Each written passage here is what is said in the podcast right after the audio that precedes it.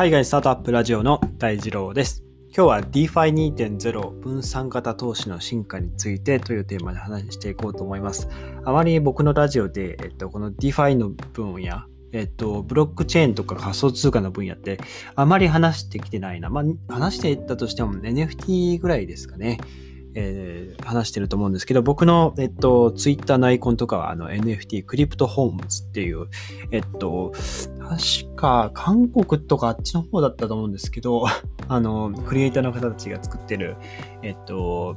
NFT なんですけど、まあちょっとそれを買ってみて、NFT ってどういうものなんだろうって自分でも、えー、勉強していたりとか、えー、ついさっきもですね、えっと、まあ、ちょっとビットコイン価格が下がってきたので、5万円分ぐらいあの追加で、追加というか、まあまた買ったりしていて、えー、ちょっと、えー、ビットコインですね。また、またというか、こう、買いだめ、えー、してちょ、ちょくちょくこう、買っていきたいなと、えー、思っていて、で、いろいろこう、最近調べていて、やっぱこの分野って、池早さんとかの和田さん、めちゃくちゃもう本当に一日中その仮想通貨の分野調べていて、もう情報ソースもほとんど英語っていう状態で、まあ、あの、本当に日常生活しているあの、サラリーマンからすると、この分野って本当に、え変化が激しいし、いろんなこうプロジェクトが出てきて、え、全部調べきるのが、え、非常に 難しいなって僕も、え、この土日も調べていて、いろいろ思ったし、えっと、まあ、キャッチアップするのが難しいんですけど、ちょっとですね、あの、YouTube とか、えっと、たまたまその DeFi2.0 っていう言葉を見つけてですね、DeFi っていう、言葉自体は知っていたんですけど、それが2.0になるってどういうことやねんというとこで、ちょっといろいろ調べてみたので、えちょっとご紹介できればなと思います。ただ、あの、初めに言っておくと、DeFi2.0、これは、あの、明確なまだこう、概念っていうのができてないっぽくて、まだその、DeFi2.0 とはこういうものだっていうのをこう明確にカチッと決まってないっぽくてですね、概念がま出来上がりつつあるっていうような感じなので、まあ、そこだけちょっとご了承いただければなと思います。で、YouTube とかでもいろいろ検索すると、いろんなその海外の有名な、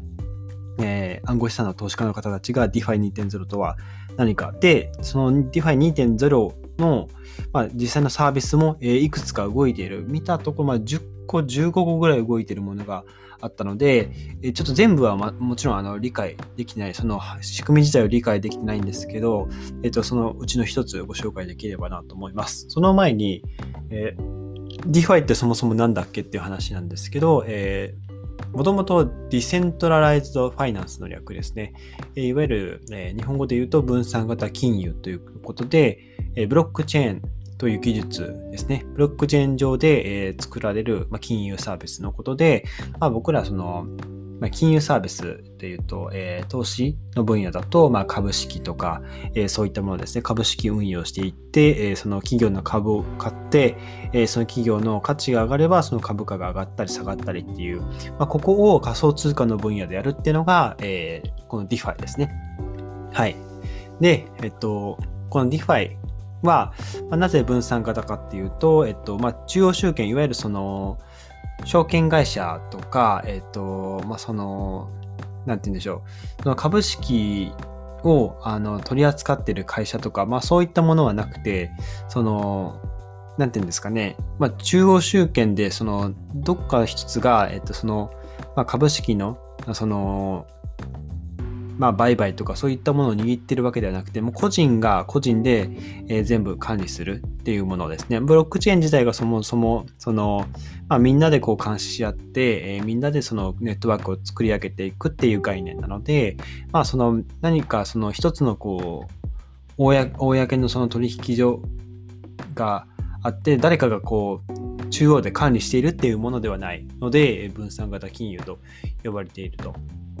いう感じですね。えー、まあ、金融機関みたいに、えー、まあ、わかりやすく言うと、金融機関のように、えー、中央でその、まあ、いろんな資産を管理する、まあ、システムがないっていうことですね。はい。で、えっと、まあ、国内の仮想通貨の取引所は中央集権のシステムと言われていて、えー、まあ、コインチェックとか、えー、GMO とか、えっ、と、ビットフライヤーとかいろいろありますけど、まあ、その企業が運営してるんですけど、その企業すらないのが、えー、まあ、DeFi。で、えー、その、まあ、DeFi の、まあ、取引所を、まあ、DEX って呼んだりするんですけど、ちょっとこれも、えー、紹介、後で紹介します。で、先にその DeFi のメリットとデメリットをお伝えしておくと、メリットが3つ、デメリットが2つあって、メリットが、えー、1つが手数料が安いってことと、えー、2つ目が地域に左右されずに利用ができると。で、3つ目が金融機関の仲介が不要っていうところで、えー一つ目と三つ目は、えー、まあ、手数料がないってとこですね。で、金融機関の仲介が不要なので、えっ、と、その取引の流れがスムーズですね。えー、株式とかを売ったり、え、すると、その、実際に売ってその約定、あの自分にお金が入ってくるまで非常にそのタイムラグがあるというか、あの時間がかかるんですけど、まあこれがブロックチェーン上で、えー、全部行われる、インターネット上で行われるので、非常に取引がスピーディー。かつ、まあ、いろんな国、どこの国にいても、えー、利用できると。まあ、逆に日本にいると、えっ、ー、と、いろんなトークンが、その、まあ、金融庁によってその認可されてないというか、あの、日本が認可していないだけなのか、その他のトークンが、まあ、そういった、その日本に認可されるつもりがないというか、あの、そういったその、なんていうんですかね、日本に日本人に合わせて作られているものではないですし、もちろん、あの、全世界のユーザーに共通して作られているものなので、えっと、まあ、その、トークンを使って、えっと、そのトークンの価値が上がって、まあ、投資で儲けたりっていうことになると、まあ、結構日本は、えー、っと、法律が追いついてないところがあって、あの、仮想通貨でのその、売り上げっていうのは雑雑所得っていうところに入って、かなり税金、えー、1000万、えー、儲け、利益が出たら、まあ、その半分ぐらい持っていかれるような感じの税制になっているので、逆に日本は結構、厳しいというか、あの、法律がなんか厳しすぎるっていうところで、あの、なんて言うんでしょうね。仮想通貨暗号資産の、え、運用っていうのはあまり不向き。日本人ではあの使えないサービスとかも、えー、結構多かったりするので、うん。逆に不便かなっていう感じですけど、えー、まあさっき言った3つ、手数料が安い、地域に採用されず利用が可能、で、金融機関の仲介が不要っていうのが、えー、メリット。で、デメリットがトラブル起きたらもうユーザー、自分の自己責任っていうところと、2つ目がバブル崩壊の、まあ、リスクがあるということで、まあ、ユーザーの、えー、責任っていうところは、まあ、中央集権で誰かが、えー、システムが、えー、管理しているわけではないので、そこで何かこう、自分が、えっ、と、間違ったものを、間違った仮想通貨を買ったりしても、え、ちょっと間違ったんで交換してください、やり直させてくださいっていうのは、え、無理ですね。はい。あの、まあ、買いが利かない。例えば、まあ、なんて言うんでしょう。あの、仮想通貨ってインターネット上にウォレットがある、ウォレットでお財布があるので、そこに、えー、まあ、そのお財布にみんな住所を持ってるんですよ。その住所を間違えて送っちゃうと、もう、あの、行方知れず、あの、行方不明になっちゃうっていう、はい、あの、お金は戻ってこないという感じで、まあ結構、いろんなその操作っていうのは自己責任っていうところですね。誰も、あの、自分のケツを拭いてくれないので、えー、失敗したら自分の責任というところ。で、あと一つはバブル崩壊のリスクですね。まあ、いろんなその、まあ、元本割れの、えっと、リスクが非常に大きいっていうところで、いわゆるそのボラティリティって呼ばれる、その、えっと、価格が上がったり下がったりが非常に激しいので、あの非常にハラハラしますよね。あ上がったと思ったらまた急激に下がって、っていうので、あの、非常にそこのメンタルがやられるっていうところですね。はい。まあ、バブル崩壊、その、なんて言うんでしょうね。自分のそのお金を突っ込んで、えー、購入した、えー、仮想通貨とかトークンとかそういったものが、えーまあ、暴落していくっていう、まあ、そのバブルが崩壊するっていうリスクは、えー、ありますね。なので、その DEX って呼ばれるその分散型の取引所にいろいろ自分がお金を預けていって、その下のかあの仮想通貨で運用していたけど、その仮想通貨自体が、えー、まあ、仮想通貨の市場自体があの暴落してしまったっていう場合は、はい、あの、100万円投資していたのに1万円の価値になってしまったみたいな、そういうこともありますというのがデメリットですね。で、ここから DEX の話に移りますが、 decen decentralized exchange の略ですね。 exchange、交換ですね。交換。で、えー、分散型取引所って日本語では言うんですけど、えっと、まあ、これがですね、非常に、えー、っと、新しい概念ですよね。えー、まあ、ここがまさに DeFi なんですけど、えっと、イールドファーミングっていう、まあ、あの、やり、やり方というか、まあ、機能というか、資産運用の方法が仮想通貨を使ってできるんですけど、その、まあ、取引所、DEX って呼ばれる取引所に、えー、仮想通貨を、えー、まあ、貸し出すんですね。貸してあげるんですね、取引所に。自分が持ってるビットコインとかイサリアムとか、そういったものを貸してあげて、で、その貸してあげた代わりに利息とか手数料を受け取れるっていうのが、えー、仮想通貨のあの新しい運用の方法。これが、えー、いわゆるイールドファーミング、DeFi の中の、DeFi の中にある一つの運用方法が、イールドファーミングですね。はい。で、えっと、まあ、その、いわゆる、なんて言うんでしょうね。普通のその金融機関にお金預けると、まあ、金利っていうのが、えー、あの、利息を、利息受け取れると思うんですけど、まあ、仮想通貨の分野にはそのような運用がなかったので、えー、まあ、こういった概念、まあ、概概念というか運用を、えー、いろんな方がもう頭のいい方たちが作り出したということで、えっ、ー、と、まあ、その DEX って呼ばれるところで、このイールドファーミングすると、例えば、えー、まあ、割と有名なところだとコンパウンドとか、寿司スワップとか、パンケーキスワップとかって言いますけど、例えば、えっ、ー、と、コンパウンドとかで言うと、まあ、ビットコイン、例えばですけど、あのビットコインとイーサリアムをこうペア、あの一緒に、えー、預けるところ、預けると、そのコンプって呼ばれるトークンがもらえたりするんですよ。で、このコンプっていうのが、もちろんその価格が上がることもありますし、コンプ自体の価格が上がることもあるんですけど、えっと、そのコンプが、えっと、いわゆるそのガバナンストークンって呼ばれて、ガバナンスって今政治統治するっていう意味ですけど、その何かそのコンパウンド上でアップデートするとか、えー、機能を改善するっていう話になった時に、そのコンプを多く持っている人が、その発言権があるわけですね。何かを決める時の投票権に近いですね。こういった使い方もできるので、えっ、ー、と、まあ、その、なんでしょう、そのガバナンストークンというその立ち位置として、そのコンプっていう、えー、まあ、トークンですね。まあ、あの暗号資産になりますけど、そのコンプ、1コンプが、えー、100円になったり、500円になったり、1000円になったりっていう、えー、それが、えー、まあ、2020年の、えっ、ー、と、夏ぐらいですかね。2021年だったかな。はい。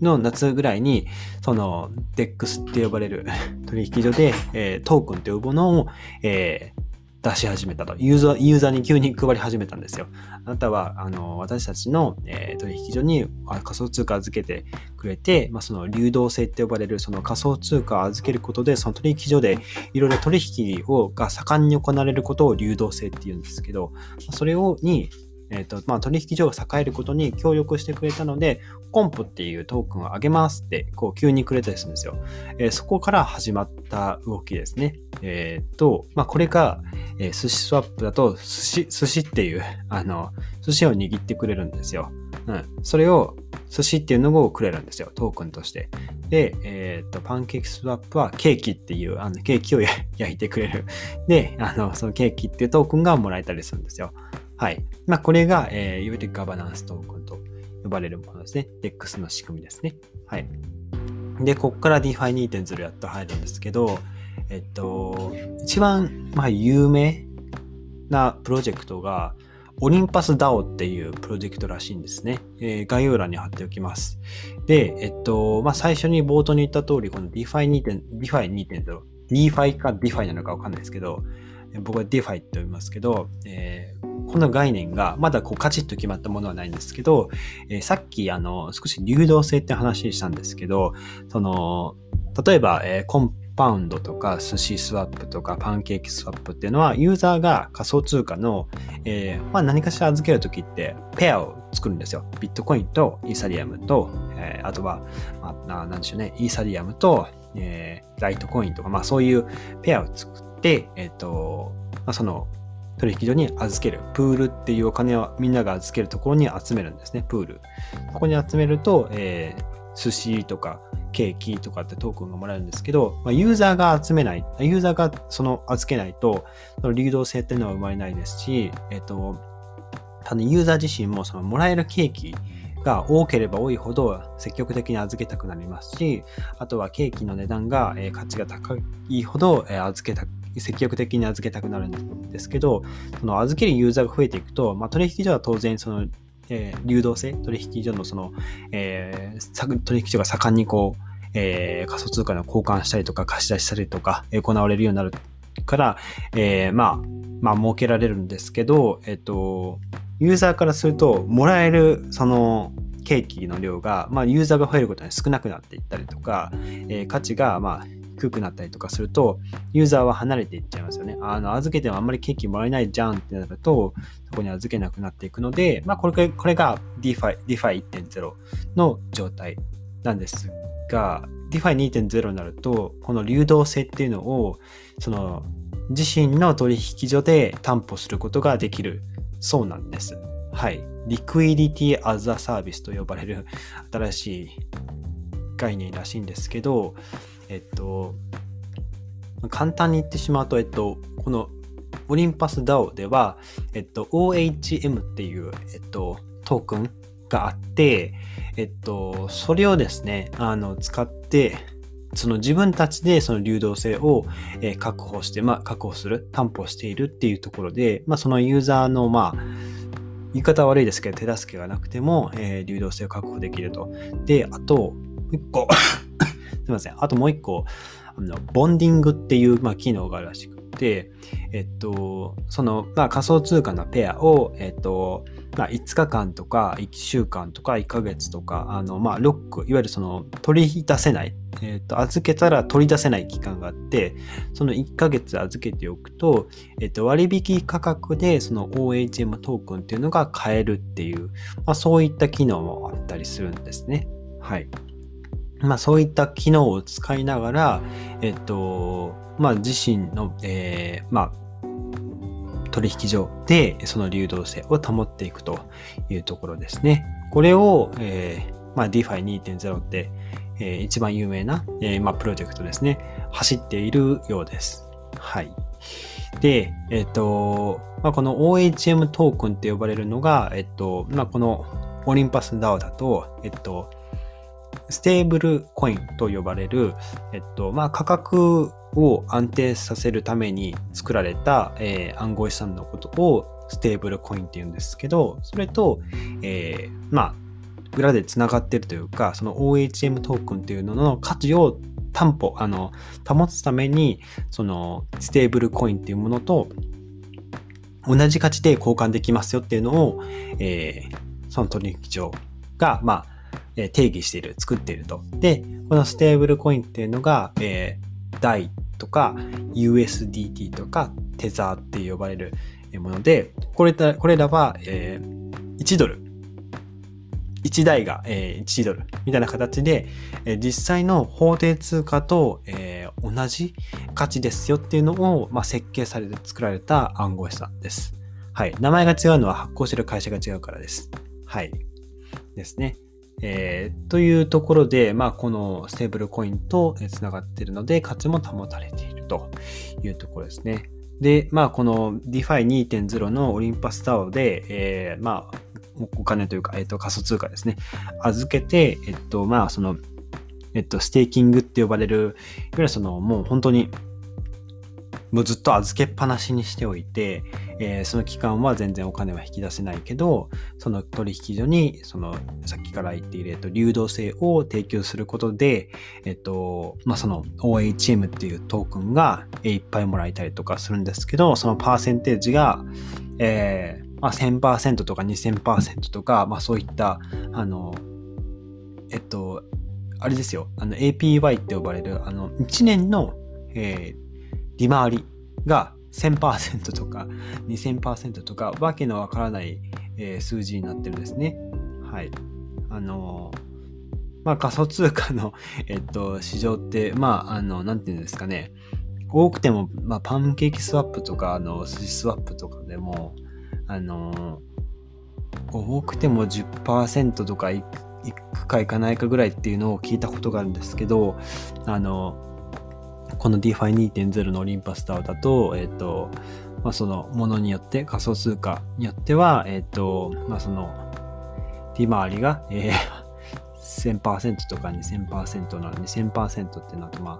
あ、あ1000%の時点で2倍か。うん。そうですね。まあ、それぐらい、えっ、ー、と、まあ、OHM っていうトークンがこうもらえたり、えー、その仮想通、預けてる仮想通貨が増えていくという状況になってるみたいです。はい。というところでですね、えっと、かなり、まあ、専門用語とかが多くてですね、えっと、まあ、わけがわからないような感じですけど、まあ、これが新しい金融の世界かなって思っていて、あの、こういった世界を見ていくと、本当に地方の銀行とかあと5年したらなくなるんじゃないかなっていう感じですね。もう本当にネット銀行だけ、ネット銀行、ネット証券だけになって、えっと、まあ、日本でその仮想通貨の規制がどれぐらい、えー、緩くなるかがまだわからないので、これからどういう、まあ、市場、まあね、一気にその暗号資産を使うのが禁止だって法律が決まっちゃったら日本では使えないとか、もしかしたらあり得るかもしれないですけど、うん、まあ本当に世界、世界っていうか、まあ世界を変える、えっと、なんて言うんでしょう。国が違っても、その同じ仮想通貨を、えー、取り扱っている、世界中の人と取引ができるっていうところで、本当に地方の銀行とかはあまりその必要ないような、え世界になってきているなというところで、今日はですね、えっ、と、まあ、DeFi2.0 分散型投資の進化についてというところで、えー、まあ、主にオリンパス DAO ですね。はい。えっ、と、まあ、気になる方はですね、調べてみてはいかがでしょうか。The Decentralized Reserve Currency と書いてありますね。はい。まあ、その流動性が保たれているので、えっ、と、まあ、その価値も安定していますよ。その OHM トークンですね。の価値も、えー、保たれていると。あの、急激にその、まあ、価値が下落することもないですし、いわゆるその、ボラティリティって呼ばれるその価値が上がったり下がったりする幅が、えー、小さくなるっていうところですね。はい。あのー、あ、 sustainable staking APY と書いてあって、えー、OHM トークンの、えー、ステーキングした場合の、えー、その年間の利回りが8088%って書いてありますね。8倍ですかね。うんすごいですね。本当に8倍なのかなっていう感じですけど、えー、っと、うん、すごいですね。はい。ということで、あの、まあ、この情報を自分でご自身で調べるなら、もう本当に英語でゴリゴリ検索していってっていう感じになるかと思うので、えー、もし詳しい方いらっしゃったら教えてほしいくらいです。ということで、えー、今日のエピソードが役に立ったらいいなと思ったら、ぜひフォローをよろしくお願いします。それでは皆さん素敵な一日をお過ごしください。また明日お会いしましょう。